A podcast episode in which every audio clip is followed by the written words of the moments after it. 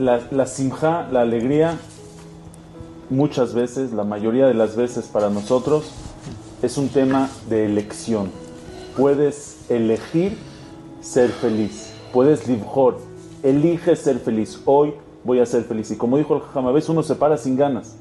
Empieza a sonreír falsamente. Empieza a sonreír aunque sea una sonrisa falsa.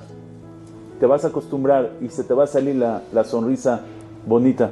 Me acuerdo cuando estaba en la yeshiva estudiando, muchas veces me paraba en la mañana. Cuando estás en la yeshiva a veces extrañas, a veces no estaba bonito, a veces me paraba sin ganas y decía, voy a sonreír.